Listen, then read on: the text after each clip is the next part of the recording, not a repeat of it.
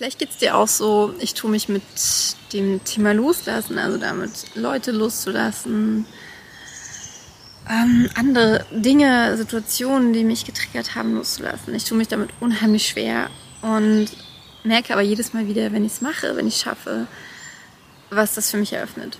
Und darüber möchte ich heute mit dir in diesem Video sprechen. Hi, ich bin Andrea, Autorin des Self-Publisherin und nehme dich an dieser Stelle mit in meine Welt zwischen den Worten und immer montags, nein, donnerstags, in mein Mindset. Heute ist Montag, deswegen. Mein Autorinnen-Mindset. Und weil ich finde, dass wir nur dann erfolgreich sein können, wenn wir unser Mindset darauf ausrichten, erfolgreich zu sein. Und dieses Thema Loslassen ist dabei so ein verdammt wichtiger Aspekt. Und da geht es um ganz, ganz viele Sachen. Da geht es ähm, darum, dass wir unser Buch allein loslassen, wenn wir es äh, veröffentlichen, da ganz viele Sachen loslassen, aber auch, dass wir Kritiker zulassen und damit unser Ego gewissermaßen loslassen, dass wir solche Sachen nicht an uns rankommen lassen.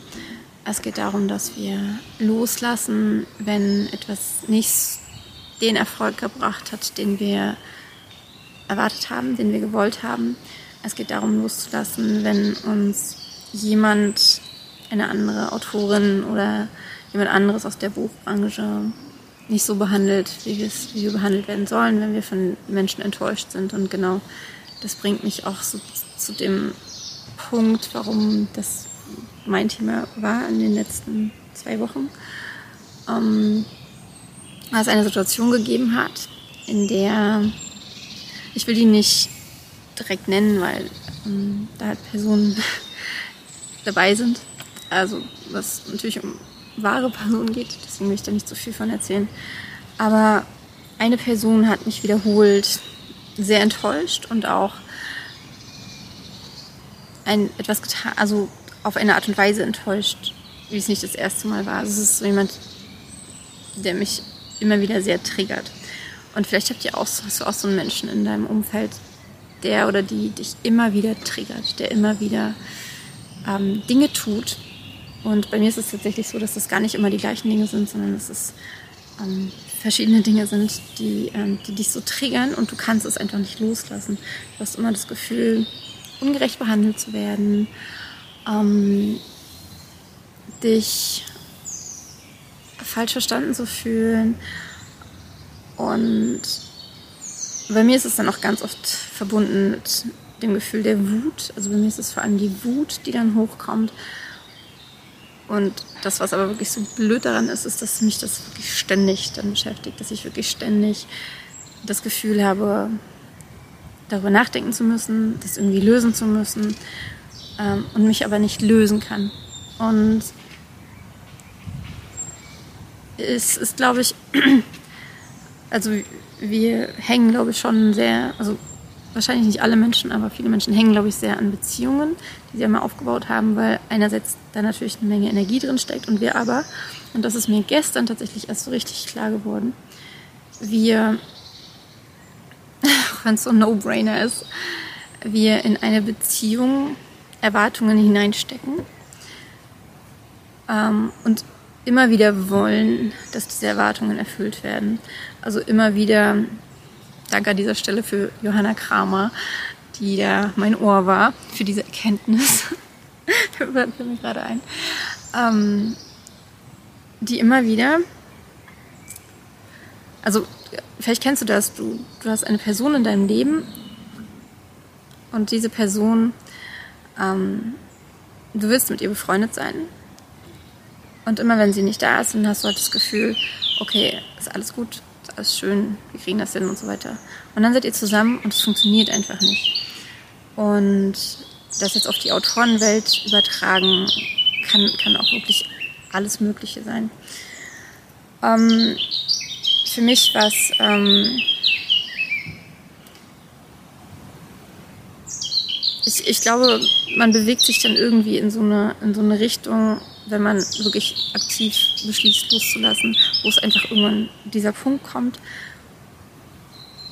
an dem das Loslassen unausweichlich ist, weil es ansonsten einen kaputt macht. Und das war mit dieser Person auf jeden Fall so. Und ich finde es total spannend, weil das Loslassen für mich gar nicht bedeutet, dass die Person nicht mehr Teil meines Lebens ist, sondern dass ich loslasse. Ich glaube, dass ich meine Erwartungen loslasse. Und dass ich ähm, auch meine Ängste loslasse. Und das Coole ist halt, finde ich, man kann das super auf alles Mögliche in der Autorenbranche übertragen. Einerseits natürlich auf Leute, mit denen du zusammenarbeitest. Das können Leute sein, mit denen du am Anfang, wenn du anfängst zu schreiben, du dich super connected hast, mit denen du auf einer Welle geschwommen bist. Ihr hattet die gleichen Umstände und alles. Und dann hat sich das aber herauskristallisiert, dass es irgendwie einfach nicht passt und dass man solche Menschen los ist. Es kann aber genau dieses sein, ähm, was ich schon meinte äh, dass du verdammt hohe Erwartungen an den Erfolg eines Buches hast und der einfach nicht eintritt. Und dass du das dann loslässt, dass du wirklich sagst, und tatsächlich am besten schon bevor das Buch veröffentlicht wird, dass du sagst, okay, ich will, dass das Buch ein Erfolg wird, natürlich, aber ich vertraue darauf, dass auch dieses Buch meinen Weg so begleitet, wie das für mich und das Buch und die Leute, die es lesen, am allerbesten ist. Ähm, das kann manchmal bedeuten, dass ein Buch floppt, zum Beispiel. Also im Sinne, im Sinne des eigentlich von dir erwarteten Erfolges floppt. Oder auch, dass eine Marketingaktion nicht so läuft, wie du, wie du möchtest. Und das, wenn wir uns aber so sehr daran festbeißen und so sehr an unseren Erwartungen festbeißen, so sehr daran festbeißen, an, an der Art und Weise, wie wir doch aber glauben, wie es funktionieren möchte, müsste, dann ähm, wird das nur Frust bringen. Und die Sache ist, wir verschließen uns dadurch total. Wenn wir etwas an uns etwas uns an etwas festbeißen, dann verschließen wir uns vor den anderen Möglichkeiten. Und das ist so spannend und das ist auch genau das, was dann bei mir letztendlich ja eingetreten ist. Ich habe, ist, ich, hatte eine Situation, in der ich so wütend war. Und dann habe ich mir aber gedacht, ich will das nicht, ich will das nicht mehr, ich will nicht mehr so wütend sein wegen ähm, diesen Menschen. Letztendlich ja wegen mir, weil ich mich ja von diesen Sachen so triggern lasse. Also die Trigger sind da, klar, aber es geht ja immer darum, wie gehe ich dann mit diesen Triggern um? Was mache ich denn damit? Und ich habe ja von Susan Steropoulos gelernt, dass ein Trigger etwas ist, was mir zeigt, wie und wo ich wachsen kann. Und das habe ich auch, glaube ich, schon einige Male jetzt gesagt. Äh, es ist aber einfach so. Und deswegen